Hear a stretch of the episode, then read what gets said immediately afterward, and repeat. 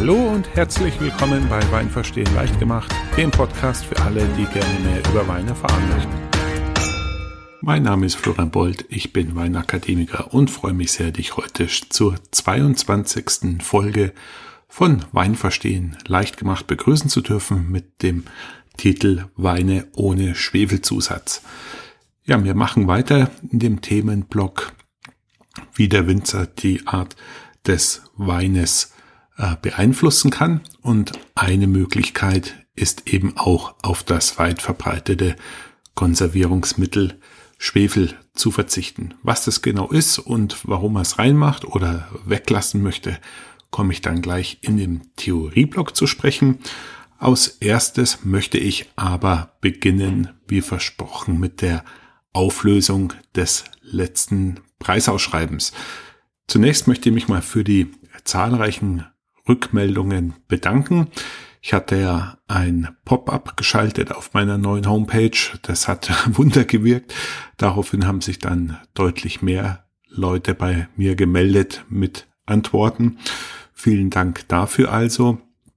Und ich muss auch feststellen, dass nicht allzu viele richtige Antworten da waren. Äh, ich bin dann auch in mich gegangen, ob der Schwierigkeitsgrad vielleicht ein bisschen zu hoch war.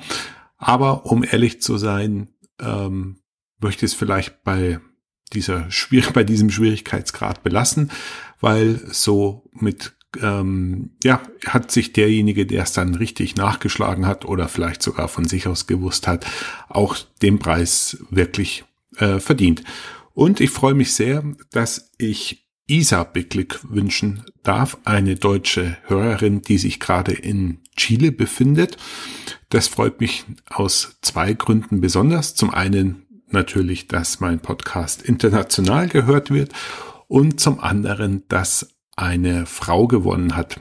Ich habe nämlich die äh, Hörerstatistiken mir mal etwas genauer angesehen und musste feststellen, dass 90 Prozent meiner Hörer ähm, männlich sind.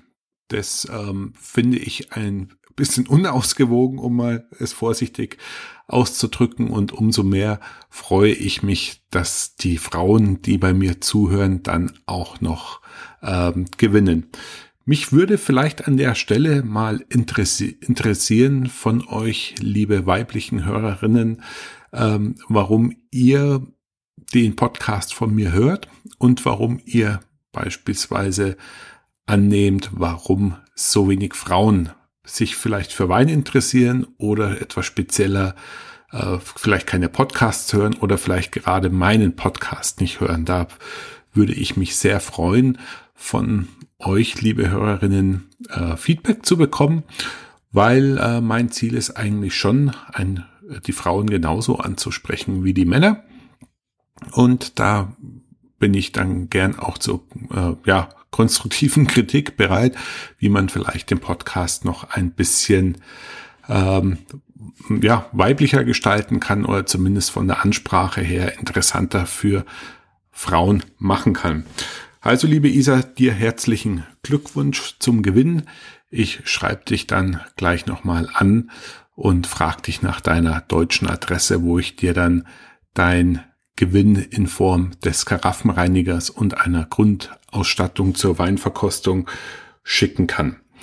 Das nächste Preisausschreiben werde ich dann in Folge 24 bekannt geben und dann äh, im Mitte des Sommers wird es ja dann schon sein, wieder die Auflösung bekannt geben. Ja, die richtige Antwort wäre jedenfalls gewesen Vin Jaune auf Deutsch Gelbwein. Das ist in der Tat eine Spezialität aus dem Jura, Anbau, einem Anbaugebiet in Frankreich. Manche Hörer hatten aus Antwort auch Jura geschrieben. Jetzt ist es leider so, dass im Jura natürlich noch auch andere Weine gemacht werden. Und somit äh, konnte ich, woll, oder wollte ich vielmehr nur die Antworten berücksichtigen, die auch tatsächlich Vin schon äh, geschrieben hatten. Ähm, ja, er schmeckt sehr ähnlich wie ein Fino Sherry. Ich hatte mir mal das Vergnügen gegönnt, mir eine Flasche zu kaufen. Der Wein ist leider relativ teuer. Für ein bisschen mehr wie einen halben Liter muss man gut und gerne 30 bis 50 Euro ausgeben. Aber es ist natürlich eine sehr traditionsreiche Spezialität und im Rahmen der ja, systematischen Auseinandersetzung mit dem Thema Wein, finde ich, muss man diese Spezialitäten auch mal probiert haben. Geschmacklich erinnert er eben sehr stark an äh, Fino Sherry. Die Rebsorte, die dort verwendet wird, ist Sauvignon. Und äh, der Unterschied, der große Unterschied ist, dass äh, Vanchon eben nicht aufgesprittet wird im Kontrast zu äh, Fino Sherry.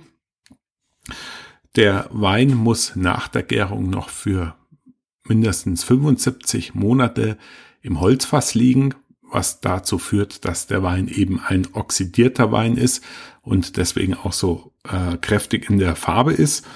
Und durch diesen oxidativen Ausbauprozess, ähnlich wie bei Madeira, ähm, ergibt sich auch eine sehr gute Haltbarkeit. Und das ist auch wieder die Überschneidung mit unserem heutigen Thema Schwefelzusatz, wo es eben letzten Endes auch um die Haltbarkeitmachung von Wein geht. Eine interessante Posse im Bezug auf Gelbwein oder Vin schon aus dem Jura ist die Flaschengröße. Man hört ja immer wieder, dass die EU einen kleinen Regulierungswahn hat. Hier auch im Thema Wein natürlich. Und zwar wurde festgelegt, welche Flaschengrößen es in Europa geben darf. Das ist strikt reglementiert, um vermeintlich den Verbraucher vor Schindluder zu schützen, um eben äh, Gebindegrößen vergleichbar zu halten. Die Idee finde ich auch grundsätzlich ganz gut. Ich finde es nur immer ein bisschen übertrieben, wenn ähm, ja Jahrzehnte oder Jahrhunderte lange Traditionen ähm, neuen Regelungen quasi unterworfen werden und damit zum Sterben verurteilt werden. Es ist nämlich so, dass äh, Vin ganz traditionell in 620 Milliliter Flaschen verkauft wird und diese Flaschengröße eben nicht der europäischen Norm entspricht. Und hier, wie so oft an anderen Stellen auch, hat sich dann die EU entschieden, aus Traditionsgründen die Normierung auf nur diesen Wein in ganz Europa nicht anzuwenden. Also das ist die, der einzige Wein, der in diesem, in dieser Gebindegröße von 620 Milliliter ähm, verkauft werden darf. Dann möchte ich noch kurz, bevor wir mit dem Thema an sich anfangen, noch mal ganz kurz darauf hinweisen, dass auf meiner Seite jetzt auch ein Facebook Messenger Plugin installiert ist. Das heißt, ihr habt auf meiner Seite ganz einfach die Möglichkeit, mit mir direkt in Kontakt zu treten. Das wurde auch schon einige Male gemacht und ähm, freue mich darüber, euch jetzt eine Möglichkeit bereitzustellen, mit mir direkt und einfach unkompliziert in Kontakt zu treten und den Weg könnt ihr natürlich auch gerne für eure Hörerfragen, Anregungen, Feedback etc. verwenden. Dann möchte ich noch für meine regionalen Hörer darauf hinweisen, dass äh, am 26.04., das ist ein Sonntag, bei der VHS in Freising ein Weinseminar von mir stattfindet, Weißwein und Schaumwein, passend zum Sommerbeginn. Dort wären auch noch Plätze frei und wer möchte, kann sich dort eben noch ganz gerne äh, anmelden. Ein nächster Hinweis, ich möchte euch noch mitteilen oder nochmal darauf hinweisen, dass auf meiner Seite auch ein Webshop jetzt zu finden ist und ihr dort die besprochenen und verkosteten Weine bei mir beziehen könnt. Das ist mehr oder weniger der Selbstkostenpreis. Ich möchte mich daran gar nicht groß bereichern. Das ist in meinem Verkauf sowieso eher schwierig. Und ähm, es wird jetzt auch in Zukunft so sein, dass ich die Weine nicht im Nachhinein dort erst reinstelle, sondern auch im Vorhinein. Da komme ich aber dann nochmal zu sprechen drauf, wenn ich euch die Weine für die nächsten Episoden vorstelle. Und ich hatte auch noch das Feedback bekommen, und das möchte ich auch nicht unter den Tisch fallen lassen, dass sich ähm, manche, ich möchte jetzt nicht sagen beschwert, aber darauf hingewiesen haben, dass die Tonqualität bei dem Interviews der letzten beiden Male so schlecht ist. Ich habe eine neue technische Lösung gefunden für die Aufnahme der Interviews. Da bin ich dann mal gespannt, äh, ob sich das auszeichnet und ob eine starke Verbesserung damit sich bringt. Und ähm, ich bin auch noch mal die technischen Anleitungen durchgegangen, habe mich mit äh, Aufnahmeexperten abgesprochen, was an den Einstellungen etc. falsch sein soll. Auf jeden Fall herzlichen Dank, dass ihr trotz der mäßigen Audioqualität euch die Sachen angehört habt und ich gelobe Besserung an der Stelle. Gut, dann würde ich sagen, starten wir schon mit den drei Key Facts dieser Episode.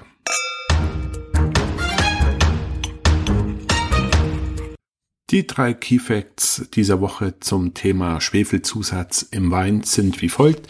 Erstens, der Zusatz von Schwefel in Wein ist kennzeichnungspflichtig nach der Weinmarktorganisationsdurchführungsverordnung VO EU 253 aus dem Jahr 2002. Deswegen findet ihr auf den meisten Flaschen den kleinen Hinweis enthält Sulfite. Sulfide wirken antibakteriell und antioxidativ, so dass sich die Zugabe von Schwefel im Wein positiv auf die Lagerfähigkeit auswirkt. Und drittens, die Zugabe des Schwefels erfolgt normalerweise gasförmig als Schwefeldioxid oder als Pulver in Form vom Kaliumdisulfid.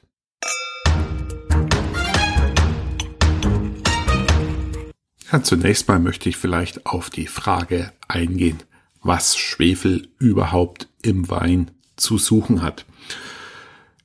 Das Schwefeln von Lebensmitteln ist eigentlich eine uralte Tradition oder äh, Methode, die schon seit Menschengedenken eingesetzt wurde.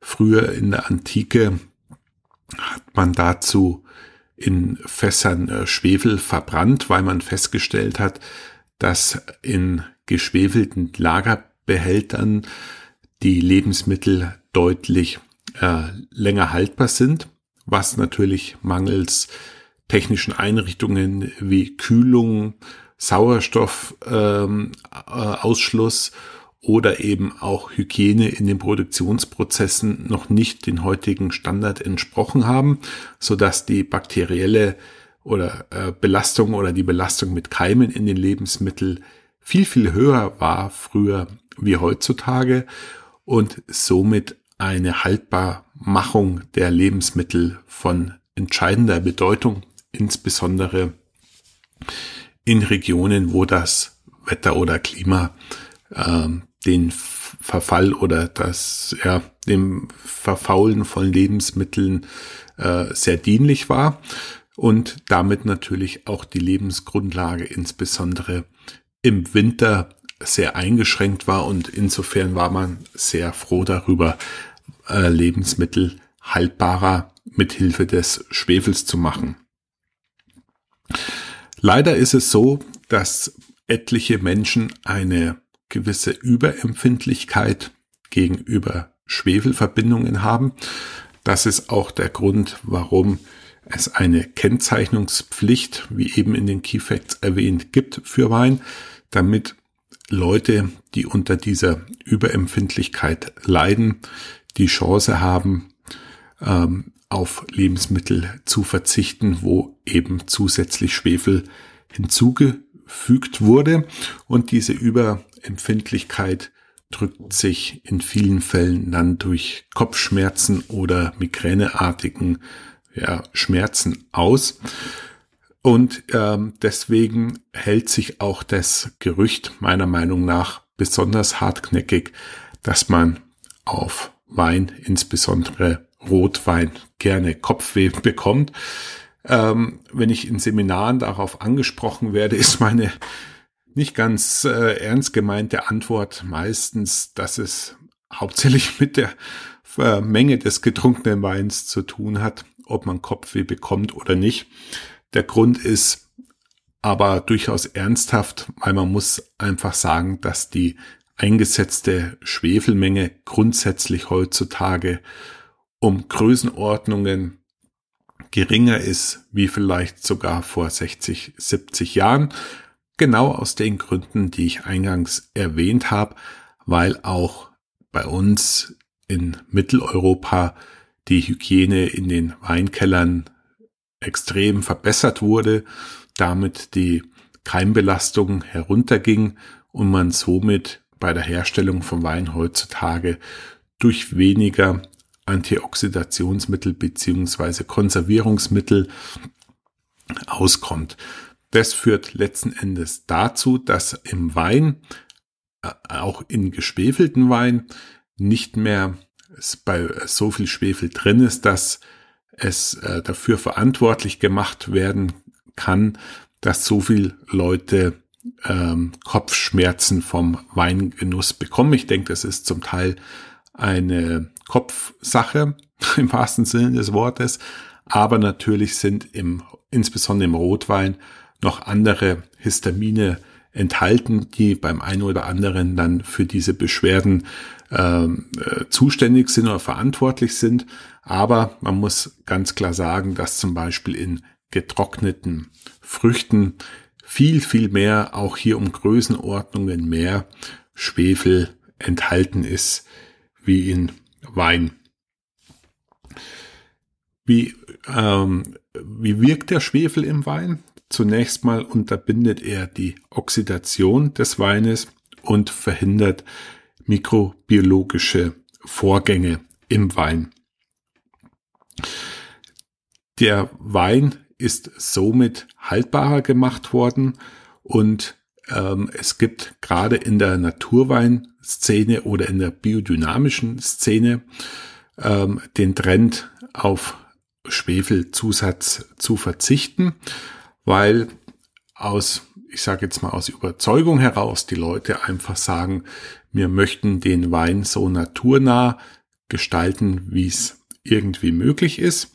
Und dazu zählt eben auch, dass der Wein nicht ähm, verändert werden soll, beziehungsweise die natürlichen Prozesse im Wein nicht äh, unterbunden werden sollen und somit ein noch naturnaheres Produkt entstehen kann.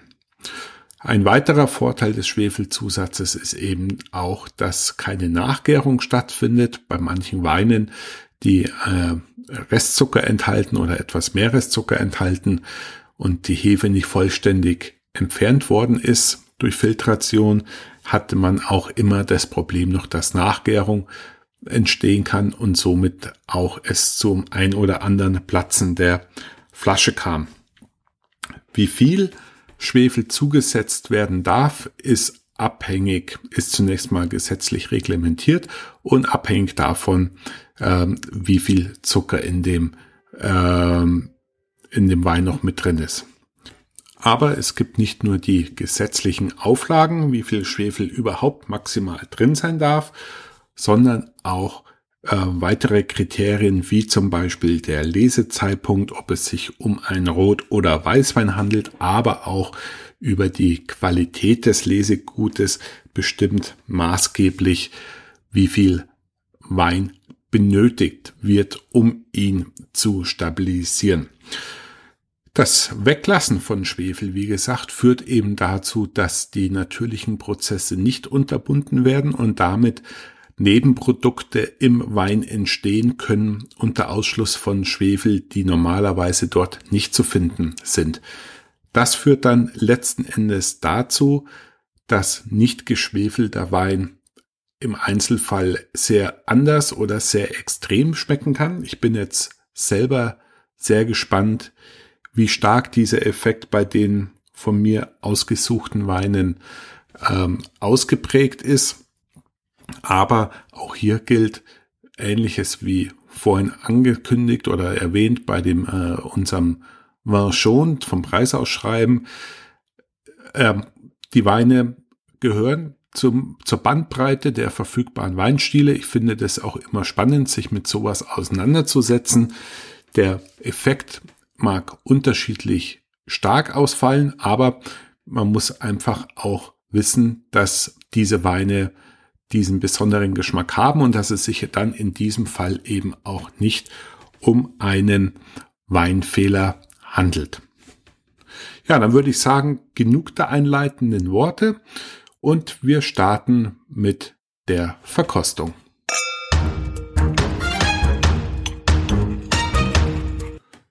So, liebe Weinfreunde, dann kommen wir jetzt zur Verkostung. Jetzt sind ja schon wieder fast 20 Minuten vorbei. Ähm, ja, ihr könnt ja von den Kapitelmarken Gebrauch machen, wenn euch das Vorgeplänkel, mein Gelaber, zu viel wird, dann springt einfach an die jeweilige Stelle in den Show Notes und auf meiner Webpage findet ihr auch die Kapitel. Ja, vorneweg vielleicht nochmal der Hinweis auf meinen äh, Webshop. Dort findet ihr die beiden Weine, möglicherweise mit einem neueren Jahrgang, wenn der von mir verkostete Jahrgang nicht mehr zur Verfügung steht. Und ähm, zur Vorbereitung heute würde ich sagen, reicht ein Glas. Der erste ist ja ein Weißwein, das heißt, er kommt wieder aus dem Kühlschrank. Und der zweite, den roten, den habe ich ganz normal bei Zimmertemperatur. Er braucht wieder eine weiße Unterlage, vielleicht den Spickzettel meiner Verkostungsnotiz. Und ich habe mich jetzt entschieden für alle, die auf meiner Homepage sich für den Newsletter registrieren, beziehungsweise sich dort als Benutzer, als äh, Mitglied registrieren, äh, stehen die Downloads, die kostenlosen Downloads dann äh, automatisch zur Verfügung. Ja, dann würde ich sagen, fangen wir mit dem Weißwein an und schauen uns wie immer zunächst mal die Flasche an. Ja, was äh, mir als erstes auffällt, ist zunächst mal das Fehlen einer Metall- oder Aluminiumkapsel. Wir haben hier oben nur eine, ein Wachssiegel, eine Wachskapsel. Ähm, ja, das war früher gang und gäbe. Heute findet man es eher im ganz hochpreisigen Segment. Ähm, oder in der Naturweinszene ist es nach wie vor äh, auch ganz gern genommen. Ich bin oft nicht ganz so glücklich drüber, weil es einfach eine bisschen eine größere Sauerei ist, weil wenn das Wachs etwas älter ist, dann äh, ist es doch eine ziemlich bröselige Angelegenheit. Das Etikett vorne verrät schon das Wesentliche. Der Wein ist ja aus Spanien, ein Verdejo, das ist die Rebsorte. Unten drunter steht noch Natural, das heißt dann, ähm, ja, soll darauf hinweisen, dass es ein Naturwein ist. Made by Nature steht nochmal weiter drunter und bei Menade, das ist dann wohl der Hersteller. Ja, als Ur Ursprungsbezeichnung haben wir auf dem Rücken Etikett stehen Vino de la Terra de Castilla y León. Das heißt, nach den europäischen Regeln der Ursprungsbezeichnung handelt es sich hierbei um einen Landwein aus Spanien, eben in der Nähe von Valladolid. Und das heißt, wir sind etwas westlich von dem bekannten Anbaugebiet Rioja. Der Wein soll 12,5 Prozent haben. Das ist, sage ich mal, für spanische Weißweine vielleicht eher unterm Durchschnitt. Aber Weine, die in Anführungszeichen natürlich ähm, erzeugt werden und angebaut werden, ist es tendenziell so, dass die Alkoholgehalte eher bisschen geringer ausfallen und der Wein ist auch als vegan bezeichnet als glutenfrei und es wird hier eben auch auf allergenfrei bezogen. Also man merkt schon, die Ansprache ist auf eine ökologisch gesundheitlich ausgerichtete Zielgruppe fokussiert. Äh, vegan, wie kann ein Wein vegan sein? Ich hatte schon mal, glaube ich, erwähnt, in der Weinherstellung kommen verschiedene Klärungsverfahren zum Einsatz, damit der Wein keine Trübstoffe und Verunreinigungen mehr hat und zum Teil wird dort eben eiklar, also eiweiß, oder auch in Gebieten, wo viel Fischfang betrieben wird, wie in Neuseeland, zum Beispiel auch Fischgalle verwendet. Und da es sich dabei um tierische Produkte handelt, sind einige Weine im normalen Herstellungsprozess, wenn man das so sagen möchte, eben nicht vegan. Aber wenn ich eben einen Naturwein erzeugen möchte, der biologisch angebaut ist, wie auch auf dem Rückenetikett erwähnt ist, dann denke ich, ist es durchaus konsequent, vielleicht auch den nächsten Schritt noch zu gehen, um den ähm, Wein dann als vegan zu bezeichnen. Also das, der Eindruck soll einfach entstehen hier, es ist ein Naturprodukt, was biologisch nachhaltig hergestellt ist und für Veganer und allergensensible Leute geeignet.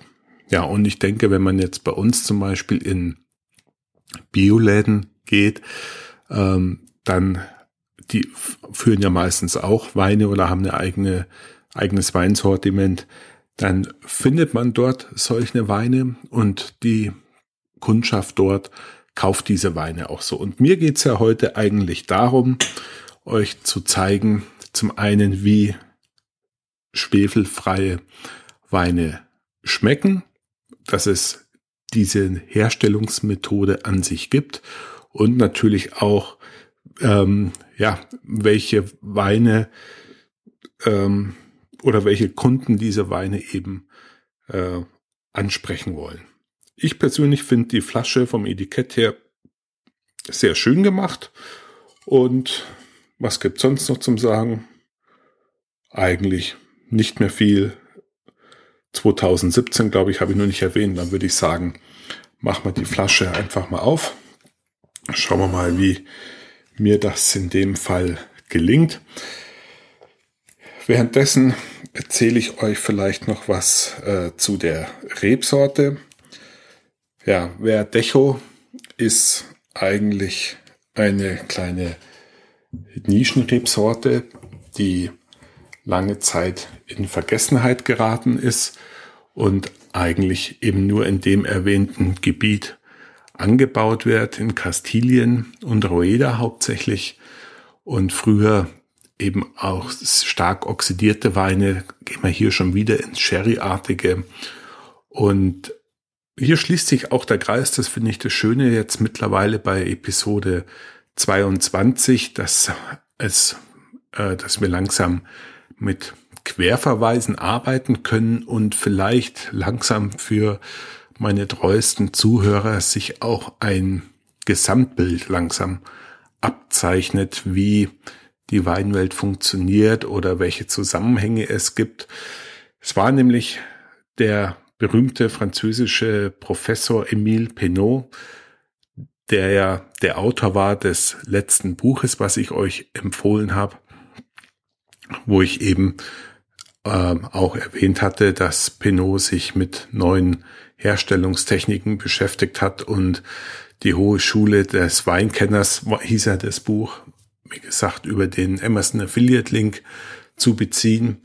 Der hat der Traube Verdecho sozusagen neues Leben eingehaucht, indem das die neuen Produktionsmethoden, sprich der versucht, die, äh, das Lesegut mit möglichst wenig Sauerstoff in Kontakt zu bringen, eine ganz neue Frische und Stilistik dieser Rebsorte verpasst hat. Und äh, deswegen ist der Wein heute auch dazu geeignet, äh, trockene, frische Weißweine zu machen, die einen nussig-cremigen Charakter haben sollen, äh, der sich dann nach einem äh, nach einem gewissen Flaschenlager entwickelt. Das ist jetzt das Spannende hier, weil wir ja eben kein Schwefel hier drin haben und damit grundsätzlich die Lagerfähigkeit, die Haltbarkeit kürzer ausfallen sollte in der Theorie, beziehungsweise die Reifung etwas anders verlaufen soll. Dann schauen wir mal, was der Wein kann. Also der Korken, der riecht noch ganz normal. Es ist ja auch ein junger Wein, jetzt 2017.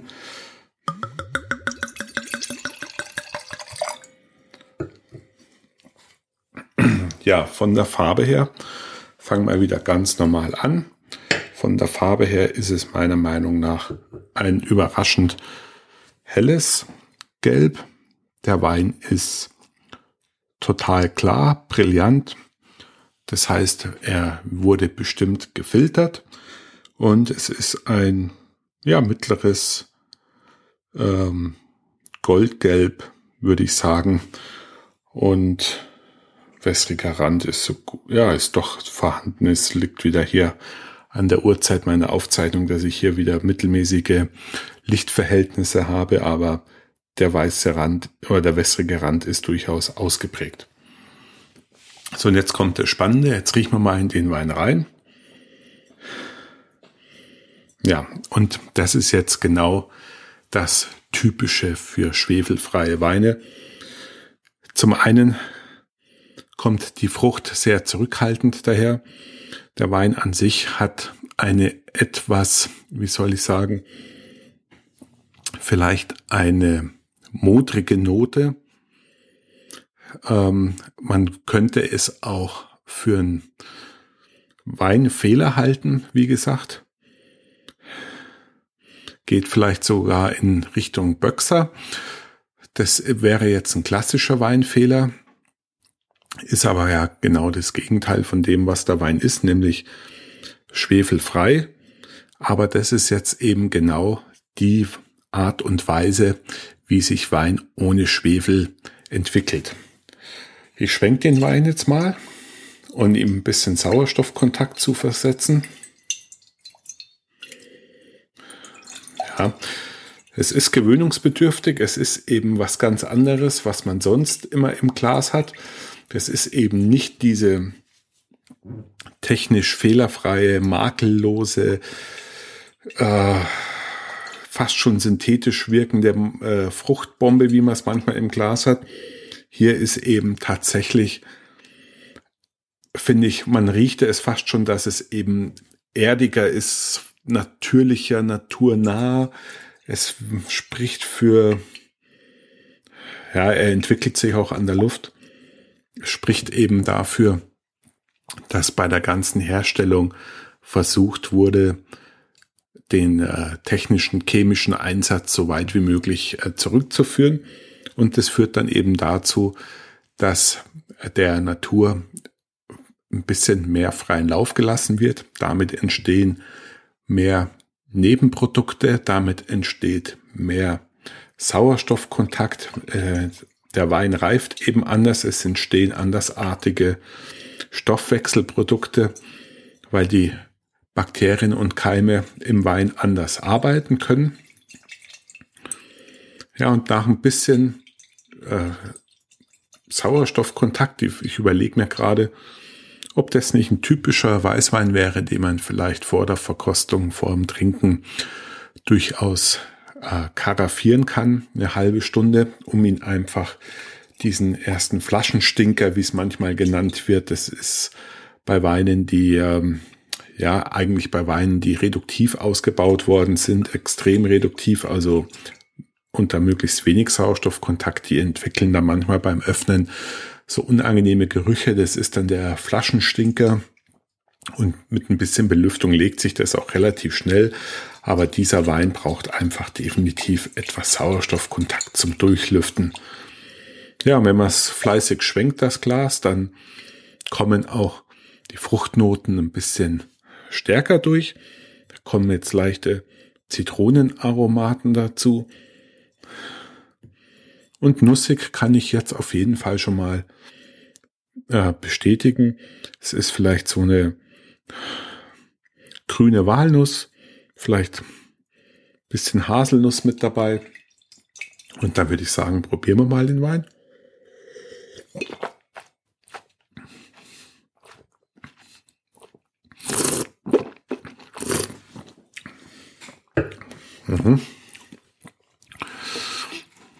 Also auch im Mund keine wirkliche Fruchtbombe.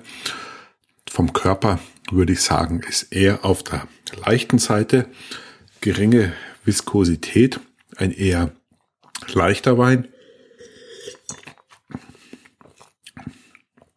Die Frucht ist zurückhaltend. Ich würde jetzt hier aber mehr auf Limette tippen, weil es doch ziemlich herbe Noten sind. Man kann sich vielleicht sogar ein bisschen grüne Paprika einbilden.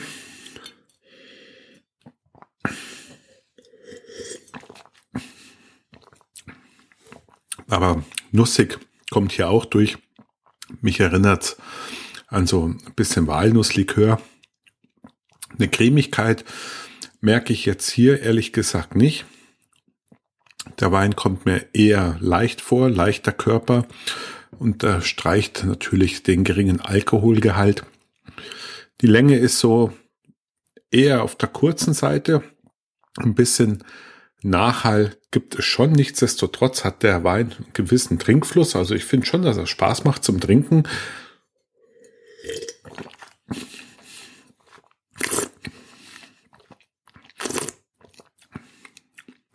Ist definitiv weinig, aber es sind jetzt nicht ganz, ähm, ja, wie sagte man mal, fokussierte präzise Fruchtaromen. Das ist jetzt kein Blumenstrauß an Fruchtigkeit. Es ist ein weiniger Wein, also weinig meint im klassischen, ganz ursprünglichen Sinn einen weinigen Geschmack. Damit meint man einfach die äh, Aromen, die halt eine Weintraube, wie man sie auch isst, mitbringt. Ähm, eher auf der herben Seite.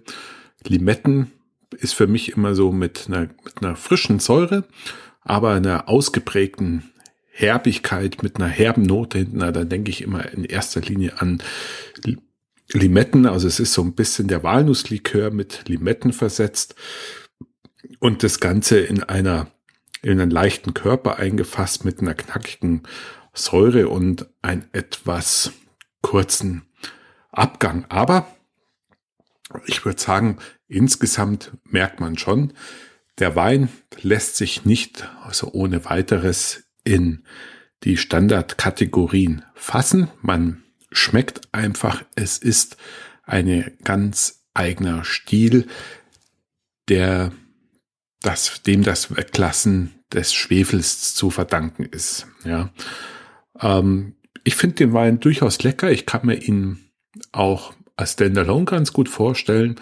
aber aus Essensbegleiter zu Tapas macht er sicherlich ein sehr gutes äh, äh, Bild, weil einfach er schon eine gewisse Intensität der Aromen mitbringt, auch wenn sie etwas verwaschener sind und nicht so äh, fokussiert.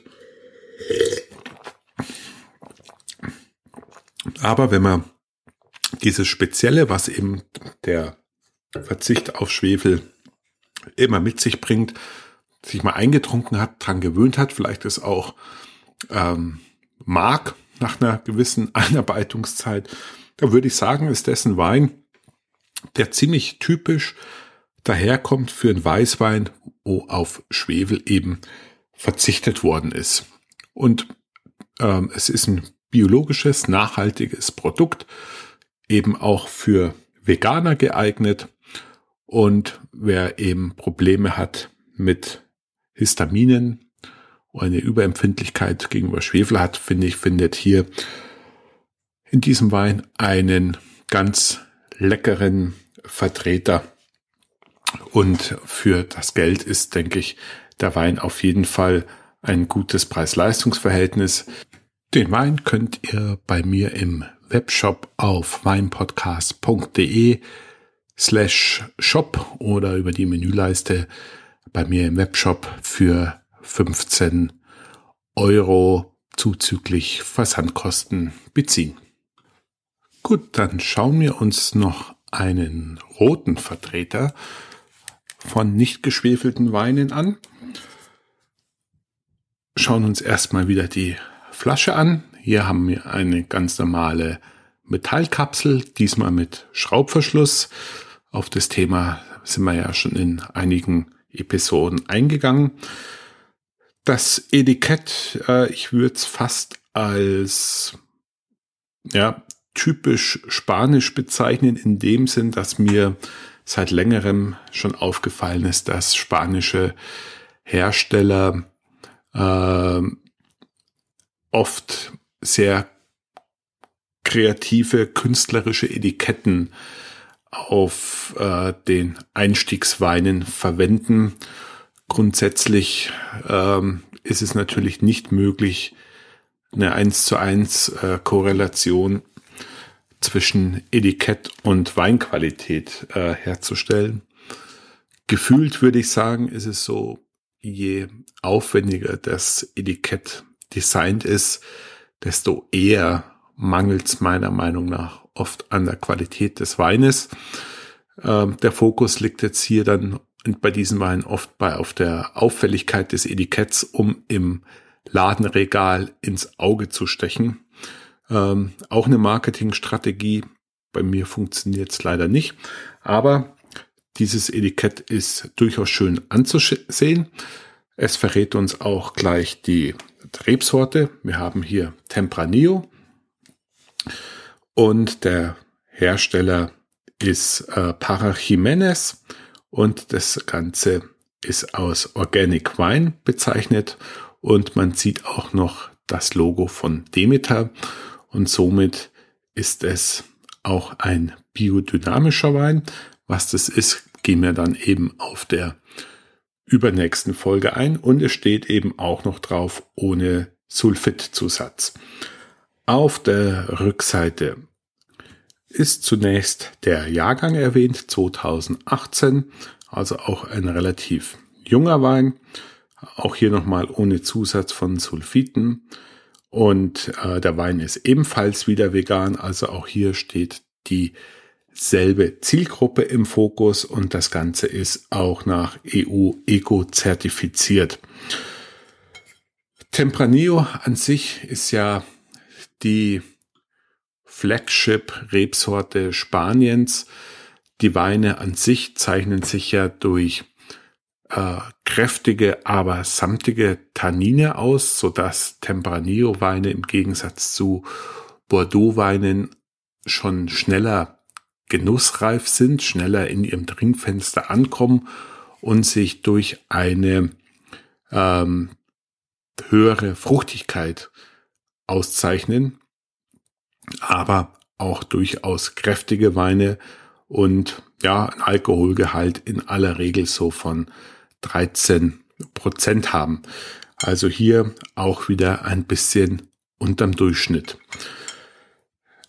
Jetzt schauen wir mal, wie der Tempranillo ohne Schwefel funktioniert. Wie gesagt, Schraubverschluss. Meine Meinung dazu kennt ihr ja.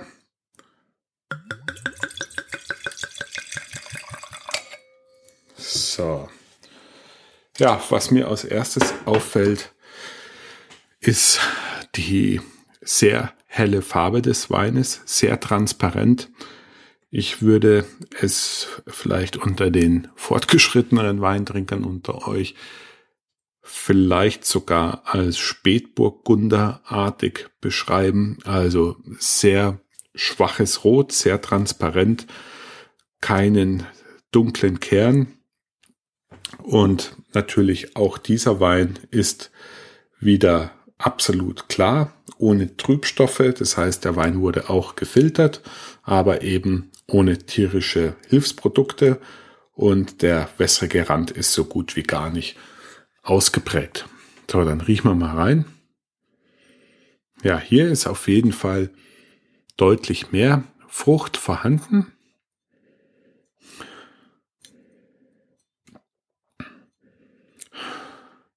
Wir haben äh, Waldbeeren, rote Waldbeeren,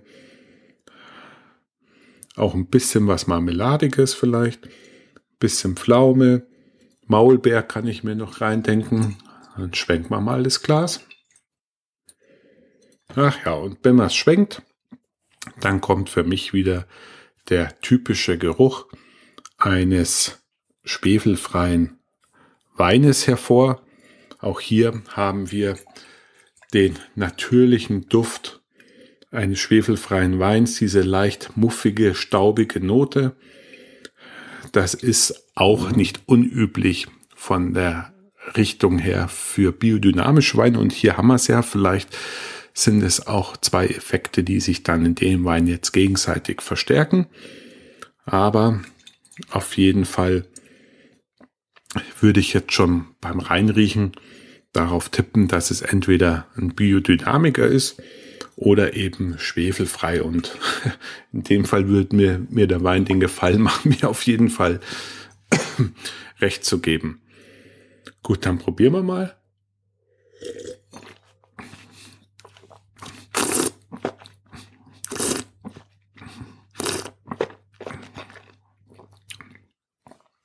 Mhm.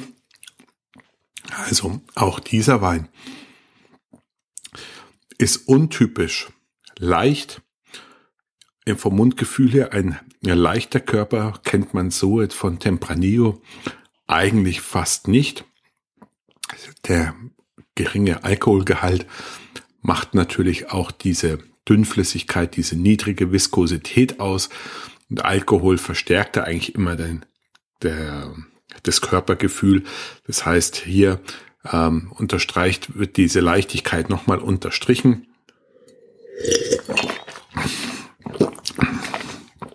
Der Wein bringt auf jeden Fall mehr Fruchtigkeit mit wie unser Weißwein heute. Das liegt mit Sicherheit an der Rebsorte, weil Tempranillo einfach von Haus aus viel Frucht mitbringt. Die Tannine finde ich hier sehr zurückhaltend.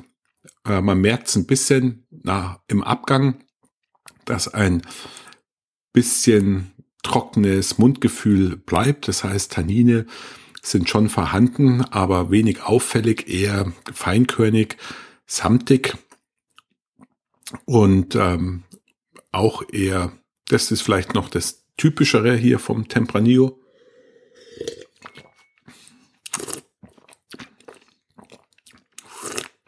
Ja, zu den Fruchtaromen würde ich sagen, kommt auch noch ein bisschen Komplexität durch einen Holzfassausbau dazu. Ich würde trotz allem sagen, dass der Wein auch im äh, Holzfass gereift worden ist.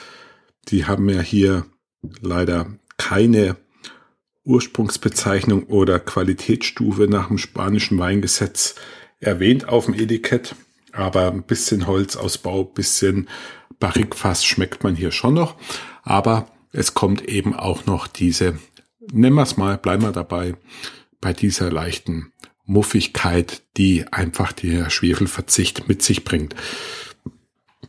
Die Länge ist auch hier mittelmäßig oder vielleicht eher auf der kurzen Seite, was mich dazu bringt, dass der Wein ein äh, als Abschlussresümee quasi ja ein leichter farbschwacher Rotwein ist, der sich vielleicht sogar leicht gekühlt trinken lässt und somit durchaus als Sommerwein durchgehen kann. Ähm, eine schöne Mischung aus Holzfassaromen, Fruchtaromen und eben die besondere Note des Schwefelverzichts beziehungsweise insgesamt würde ich schon vom äh, mir zutrauen zu sagen, dass man hier die typischen Merkmale von biodynamisch erzeugten Weinen hat. Mir gefällt er auch insgesamt ganz gut. Die Länge ist natürlich ähm, ja als Qualitätsmarker merkt man natürlich schon, dass es hier ein bisschen an Länge und auch an Komplexität fehlt. Aber der Wein ist auch bei mir im Webshop für äh, 8 Euro zu beziehen. Und ich muss einfach sagen, für das Geld habe ich schon deutlich schlechteres getrunken. Auch hier ein Wein, der versucht, seine Zielgruppe anzusprechen mit denselben Markern wie unser Weißwein. Und ich denke, für die 8 Euro bekommt man hier einen sehr ordentlichen äh, Rotwein, leichten Rotwein, der untypisch ausfällt für seine Herkunft und Rebsorte. Die speziellen Geschmacksprofile zeigt für schwefelfreie Weine und vielleicht auch dynamisch, biodynamisch erzeugte Weine, aber für seine acht Euro einfach ein sehr gutes Preis-Leistungs-Verhältnis hat und einfach ein guter Vertreter seiner Nische ist. Wie immer würde es mich freuen, wenn ihr mich wissen lasst, wie euch die Weine geschmeckt haben und wir in eine Diskussion eintreten könnt, was ihr davon haltet, dass man Weine ohne Schwefel herstellt.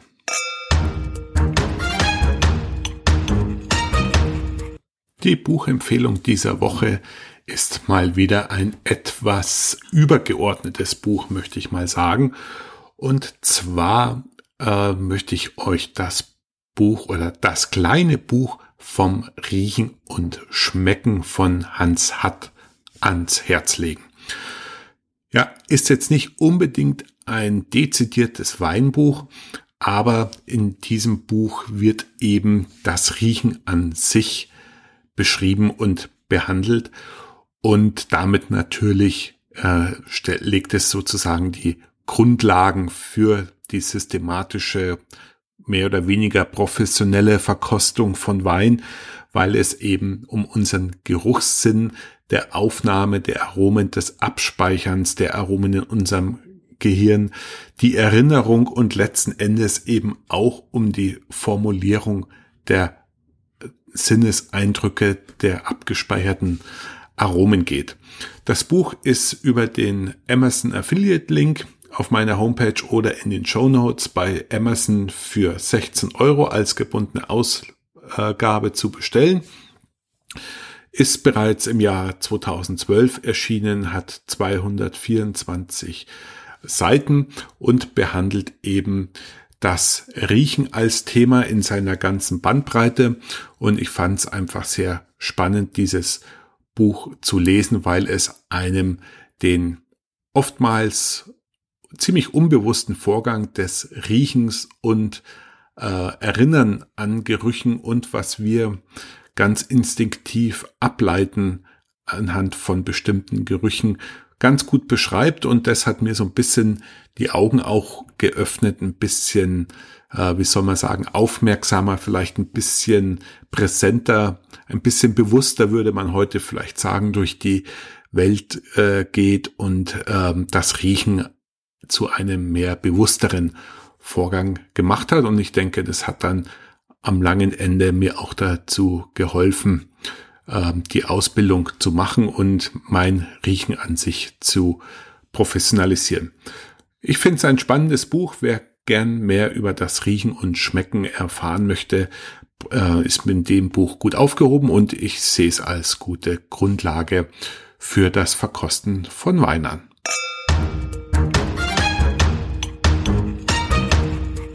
So, meine lieben Weinfreunde, dann kommen wir noch zum Wein der Woche und diese Woche möchte ich euch mal einen australischen Weißwein vorstellen und zwar den Yalumba Y Series Viognier 2017.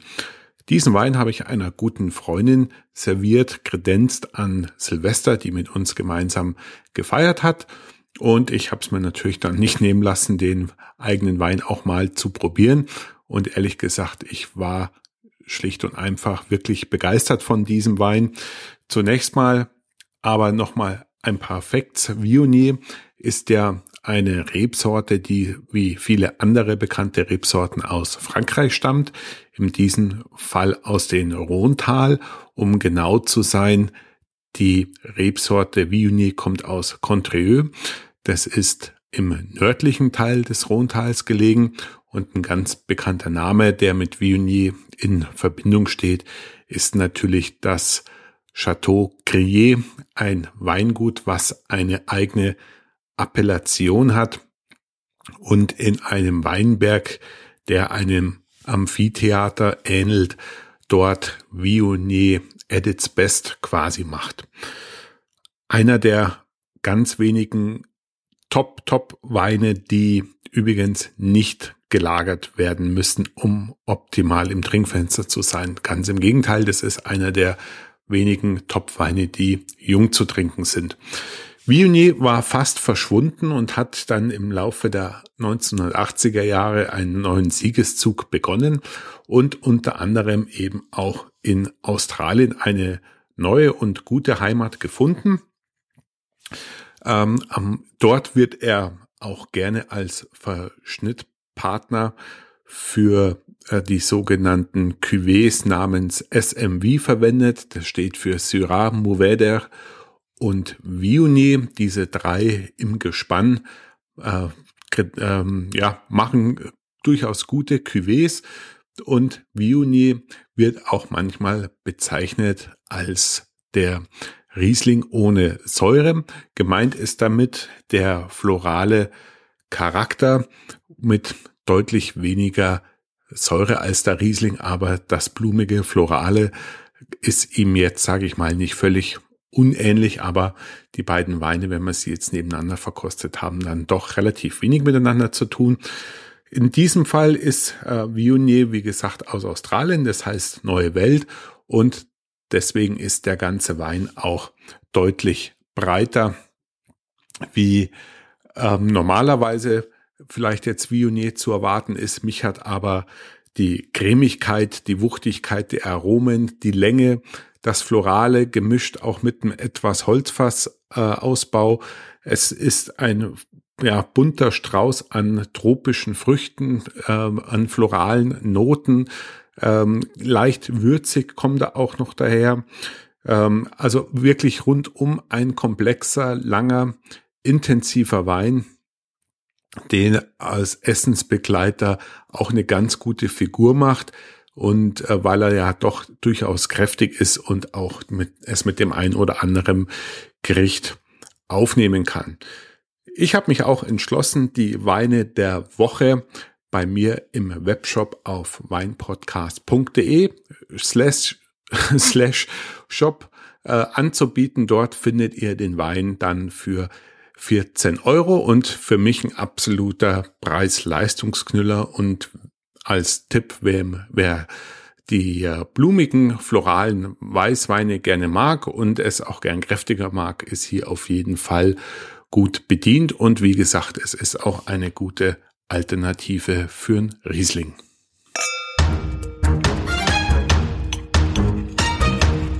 So, dann kommen wir schon zur Vorstellung der Weine für die nächste Episode.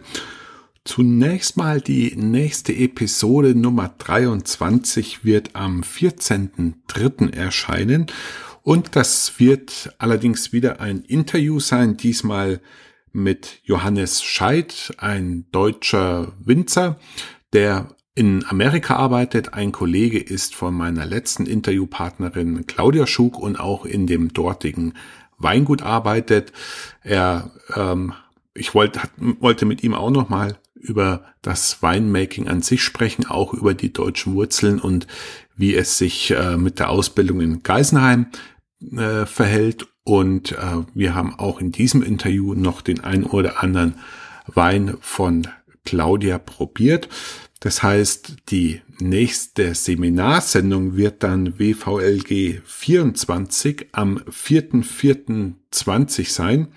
Und dort beschäftigen wir uns dann mit biodynamischen Weinen. Wie gesagt, auch wir hatten ja heute schon einen Demeter-Wein. Was das genau ist, erzähle ich dann euch in Folge 24, ähm, weil eben dieses Nichtschwebeln von Weinen in dieser Naturwein biodynamischen Szene einfach am stärksten vertreten ist. Deswegen überschneidet sich das auch ein bisschen inhaltlich.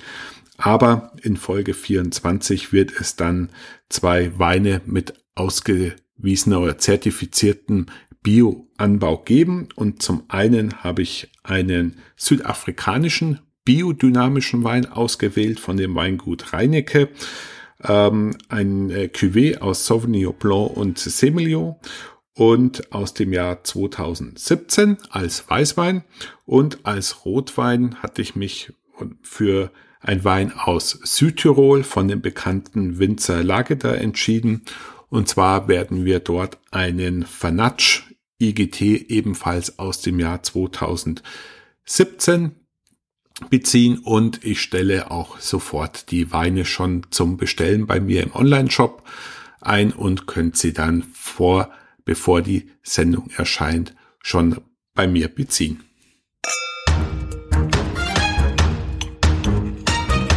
So, dann sind wir schon wieder am Ende der 22. Ausgabe von Wein verstehen leicht gemacht. Ich hoffe, ich konnte euch eine neue Nische aus der Weinwelt zeigen, die ihr vielleicht noch nicht kanntet. Und ähm, ich würde mich freuen, von euch wieder Feedback zu bekommen. Vor allem, wie ihr schwefelfreie Weine findet und wie euch vielleicht die zwei konkreten Weine geschmeckt haben.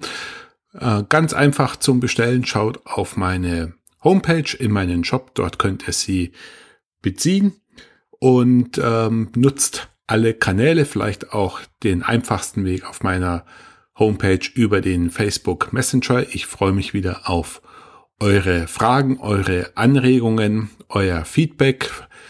Wer mal an einer Verkostung mitmachen möchte, kann sich gerne bei mir melden. Und ich beglückwünsche nochmal Isa zu ihrem Gewinn. Dein Paket macht sich demnächst auf dem Weg. Beim nächsten Mal in, in drei Wochen am 14.03. für die Episode 23 kommt Johannes Scheidt, der Kollege von Claudia Schug zu Wort, ein deutscher Winzer mit Ausbildung in Geisenheim, der jetzt in Kalifornien äh, bei Claudia Schug eben arbeitet. Und dann wieder drei Wochen drauf die nächste normale Episode, Ausgabe 24, wo wir uns dann mit biodynamischen Weinen befassen. Auch diese Weine sind ab sofort in meinem Shop zu bestellen. Ich freue mich von euch zu hören. Ich wünsche euch leckere Weine. Bis zum nächsten Mal. Ciao, Servus aus München. Euer Flo.